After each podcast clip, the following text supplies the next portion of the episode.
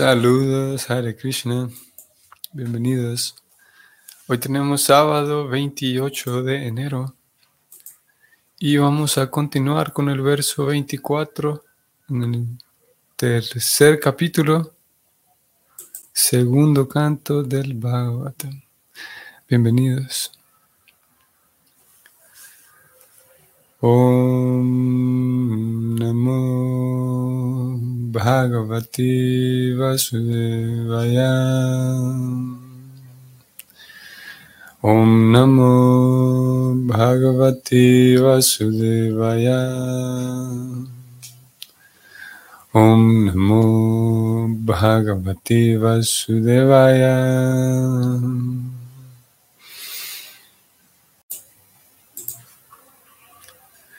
Tadasma Sharam Hridayam Bhatedam Yaduriyam Manair Harinam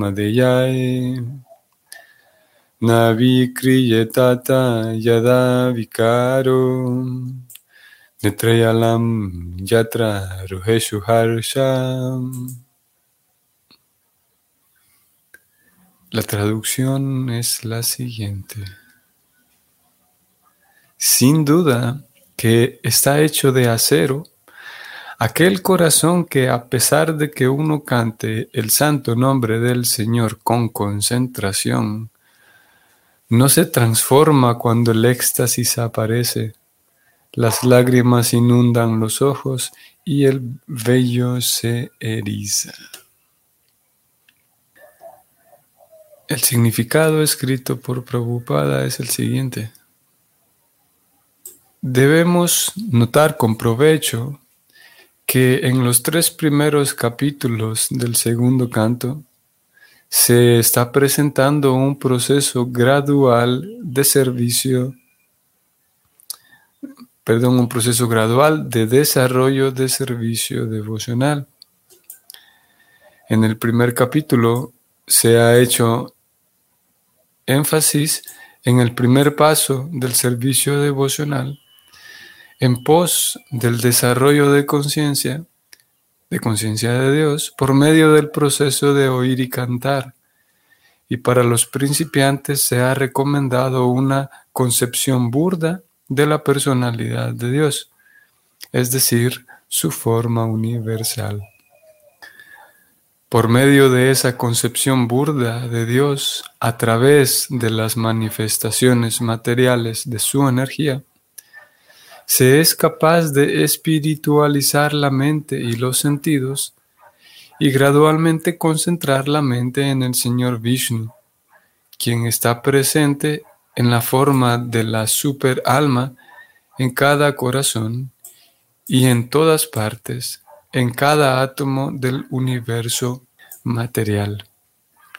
El sistema de Pancha Upasana, que le recomienda al hombre común cinco actitudes mentales, también se promulga con ese propósito, es decir, el desarrollo gradual, la adoración del superior que pueda estar en la forma del fuego, la electricidad, el sol, la totalidad de los seres vivos, el Señor Shiva y finalmente la impersonal superalma, la representación parcial del Señor Vishnu. Todo ello se describe bien en el segundo capítulo, pero en el tercer capítulo se describe un mayor desarrollo, después de que uno ha alcanzado de hecho la etapa de la adoración de Vishnu o el servicio devocional puro. Y aquí se sugiere la madura etapa de la adoración de Vishnu en relación con la transformación del corazón. Todo el proceso del cultivo espiritual tiene como objetivo la transformación del corazón del ser viviente en lo que se refiere a la relación que él tiene con el Señor Supremo como sirviente subordinado lo cual constituye su posición constitucional eterna. Así que Con el progreso del servicio devocional, la reacción que se refiere a la transformación del corazón se exhibe en el desapego gradual del sentido del disfrute material a través de un falso sentido de enseñorearse del mundo y en el aumento de la actitud de querer prestarle un amoroso servicio al Señor. El Vidhi Bhakti, o sea, el servicio devocional regulado que se realiza con las partes del cuerpo, es decir, con los ojos, los oídos, la nariz, las manos y las piernas, tal como se explicó antes, es lo que ahora se recalca aquí en relación con la mente, la cual constituye el incentivo para todas las actividades de las partes del cuerpo. Se espera de todas maneras que a través de la ejecución del servicio devocional regulado, uno manifieste la transformación del corazón.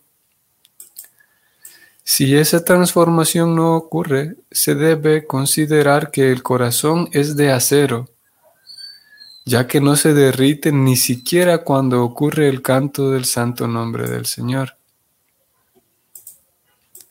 Siempre debemos recordar que oír y cantar son los principios básicos del desempeño de los deberes devocionales. Y si se realizan debidamente, a ello le seguirá la reacción del éxtasis, con signos tales como la aparición de lágrimas en los ojos y el erizamiento de los vellos del cuerpo.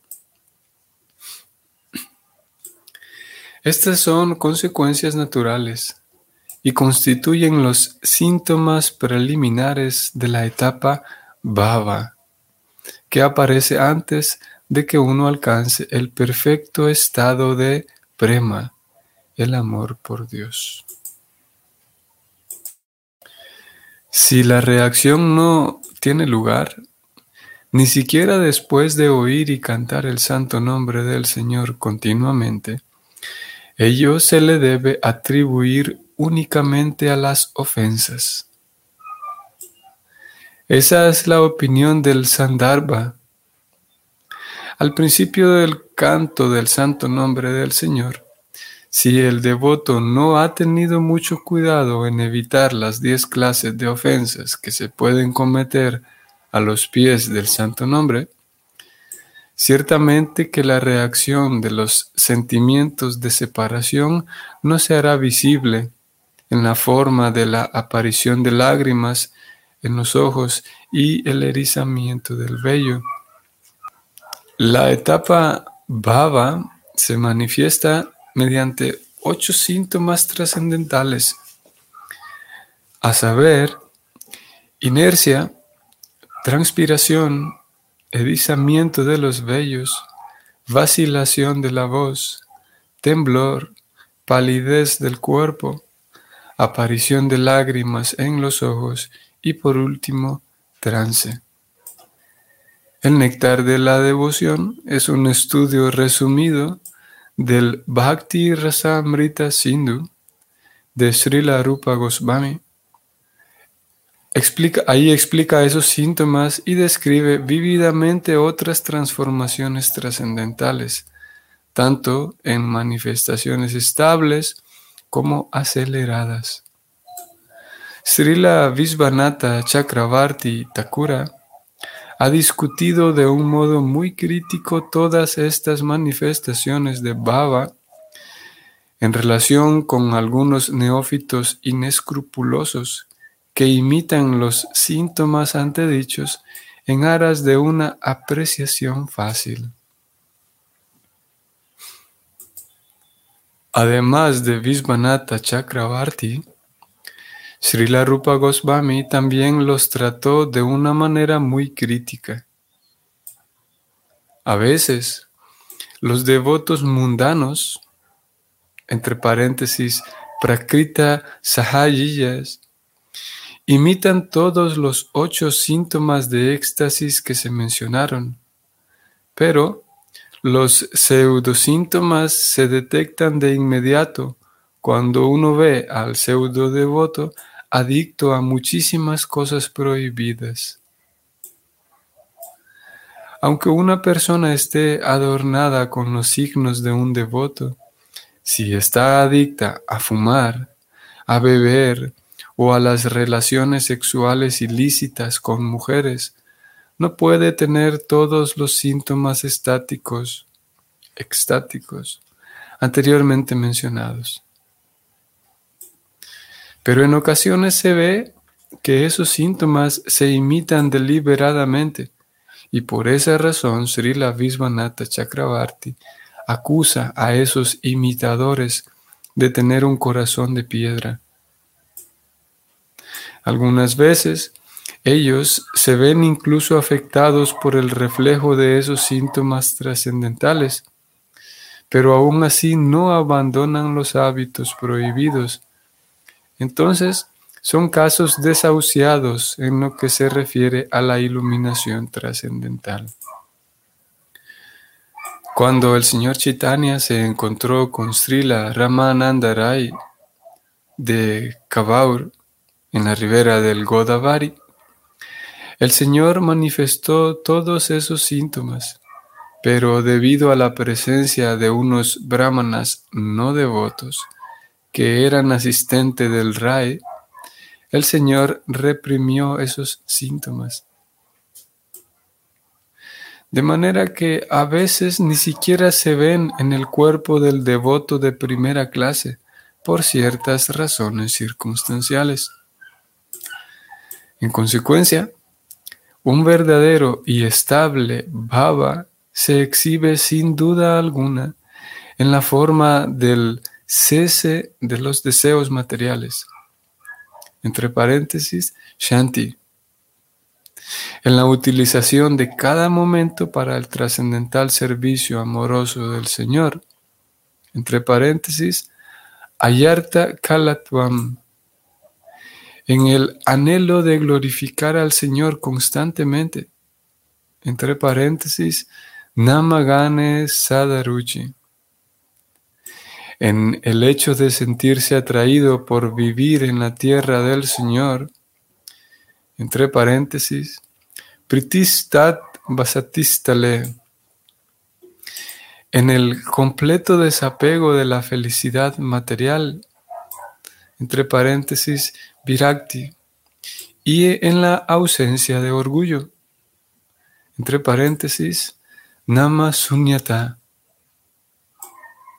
Aquel en quien se han desarrollado todas estas cualidades trascendentales se encuentra verdaderamente en la etapa de bhava, a diferencia del imitador con corazón de piedra o devoto mundano.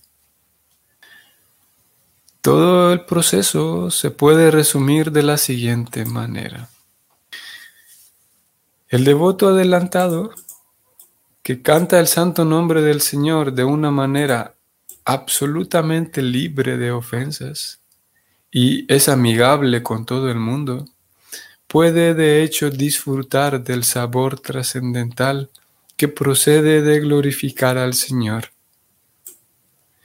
Y el resultado de ese canto, disculpen, y el resultado de ese estado de comprensión se refleja en el cese de todos los deseos materiales, etcétera, como se mencionó antes.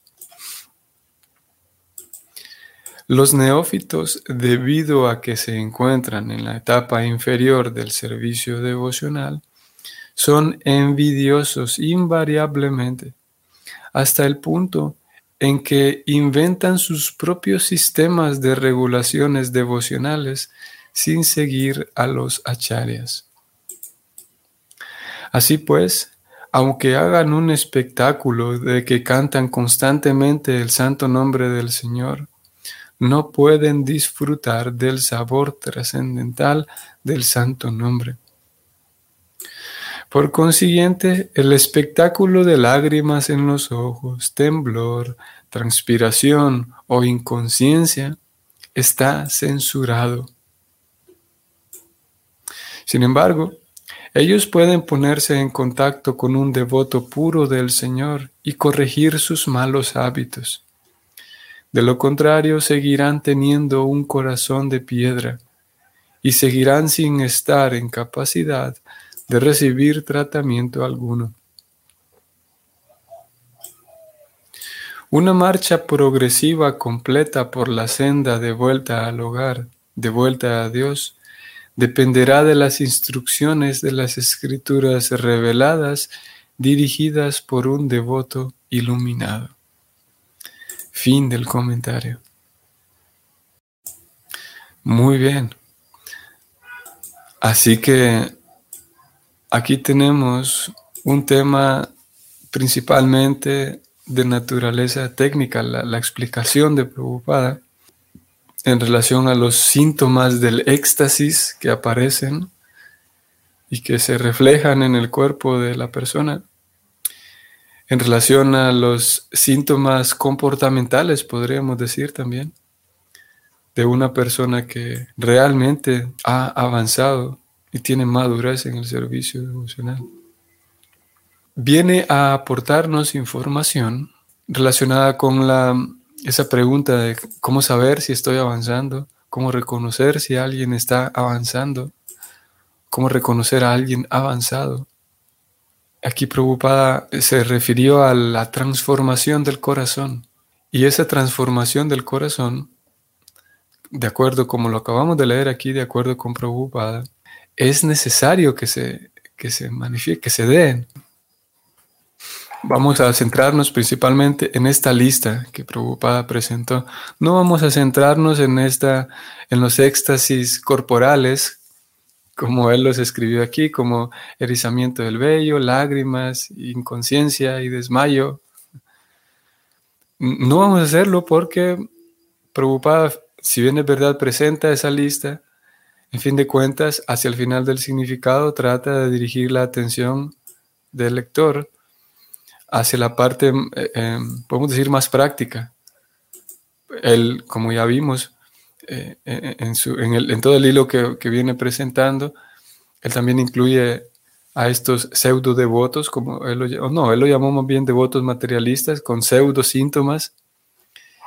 Y ya que esos pseudo síntomas, él presentó aquí la realidad de que uno podría encontrarse a personas que imitan esos síntomas, entonces no podríamos, sería más difícil determinar si estos síntomas que estoy observando en otros son reales o no, son genuinos o no.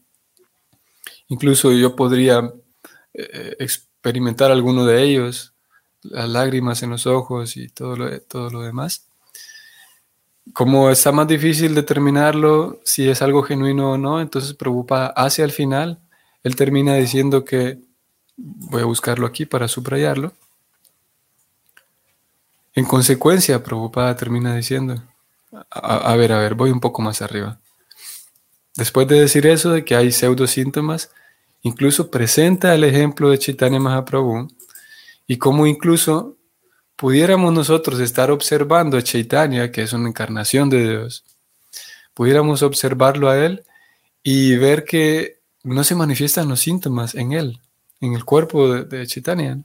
Entonces podríamos concluir que Posiblemente este no es un gran devoto porque no manifiesta los síntomas. Pero después de citar ese ejemplo, preocupada, entonces dice, voy a subrayarlo aquí para que lo veamos. Incluso en, la persona, en el devoto de primera clase, puede que no se manifiesten esos síntomas corporales por diferentes razones. Aquí él dice por razones circunstanciales. En consecuencia, o sea, él aquí viene ya a dar la, a presentar la conclusión de, lo ya dicho, de lo ya escrito en este verso. En consecuencia, un verdadero y estable baba, o sea, un avance real, se exhibe. Y vean qué interesante, aquí él presentó una lista. Y toda esta lista está más bien relacionada con, ya no con, con síntomas corporales, sino más bien, como decíamos, algo más comportamental, y algo que tiene más que ver con el carácter de la persona. O sea que esa transformación del corazón principalmente incluso a pesar de que no se vean estas éxtasis o, formas de éxtasis externas en el cuerpo, principalmente se van a manifestar en, la, en el carácter de la persona, en su actitud, en su carácter, y vamos a repasarlas brevemente. Voy a subrayar y voy a leer. Un verdadero y estable baba se exhibe sin duda en la forma de, uno, número uno, el cese de los deseos materiales. Muy, muy interesante aquí este dato, que no nos vamos a detener porque el tema es otro, pero Preocupada define aquí el cese de los deseos materiales como Shanti. Muy interesante porque ese Shanti se traduce comúnmente como paz. O sea, uno alcanza la paz cuando deja de tener tantas aspiraciones materiales o deja de tener, sí, la esperanza de que al satisfacer mis deseos materiales voy a estar feliz. Cuando uno abandona esa idea, entonces consigue Shanti, consigue paz. Interesante. Sigo leyendo. Número dos, en la utilización de cada momento para servir al Señor. Esto es algo que tiene que ver con, sí, con con algo más natural. La persona, debido a la transformación que está ocurriendo en su vida, eh, eh, experimenta ese deseo, ese, ese anhelo por utilizar cada momento en servir al Señor. Incluso ahora mismo no puedo, por ejemplo, pero hay ese anhelo de cuánto desearía estar únicamente inmerso en recordar al Señor y estar sirviendo al Señor. Número tres, el anhelo de glorificar al Señor constantemente. Número cuatro, el hecho de sentirse atraído por vivir en la tierra del Señor.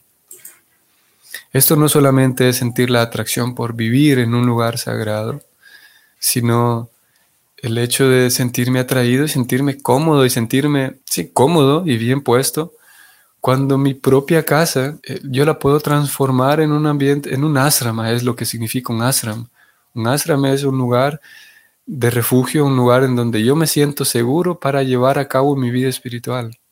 Esto de sentirse atraído en la tierra del Señor obviamente también incluye los lugares sagrados.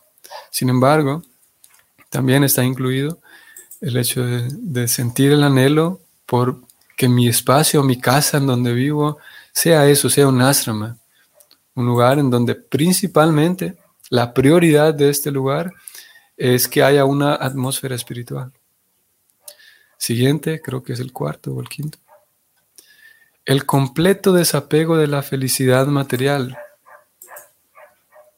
Sí, ya no hay emoción por la farándula, por ejemplo. ¿Qué es lo que dijo Bad Bunny y todo este tipo de cosas? Eh, y la última, en la ausencia del orgullo. Interesante también aquí el nombre sánscrito, Nama Sunyata. Ausencia de orgullo. Ya no, ya no aspiro a tener un nombre. Nama Sunyata. Como Sunya, como, como, como Sunyavadi, Sunya. Ya no hay nada. Ausencia de Nama.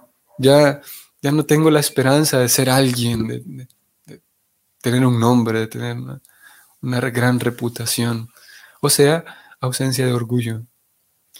Y como vimos, preocupada dice, en consecuencia, esto es lo que se va a manifestar en la vida de, alguien. Por ser cosas mm, no externas, requiere una observación más prolongada si uno está tratando de, determinar a otro devoto.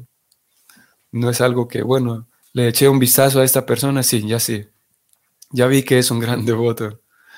Si estamos tratando de determinar esto en alguien más, vamos a tener que convivir un poco con esa persona para darnos cuenta de, cómo es su, actitud, su carácter. Y en nuestro propio caso, más importante aún, eh, observar esa, esa transformación de mi propia vida y también propiciarla, también trabajar en dirección de ello. Ambas cosas. Se presenta esta lista para que también uno, como una rúbrica, para, que uno pueda eh, eh, em, cada cierto tiempo, eventualmente, ir observando cómo está siendo transformada mi vida.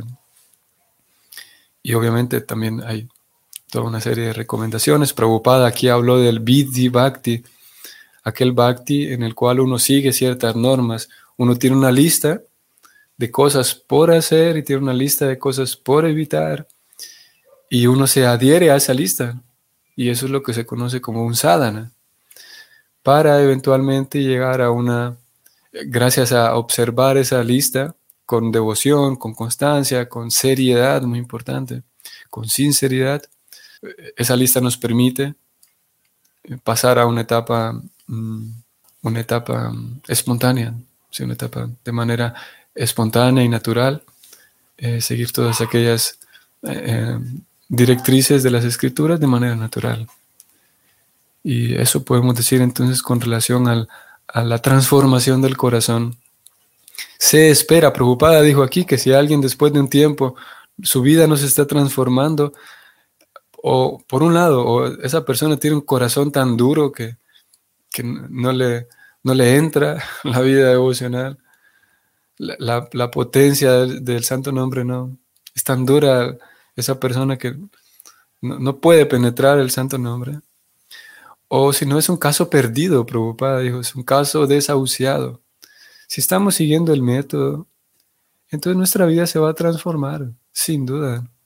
Y seguir el método significa, preocupada aquí habló de las ofensas, preocupada habló aquí de, de que esa persona posiblemente esté cometiendo ofensas, lo cual significa, o de entrada, una de las, de las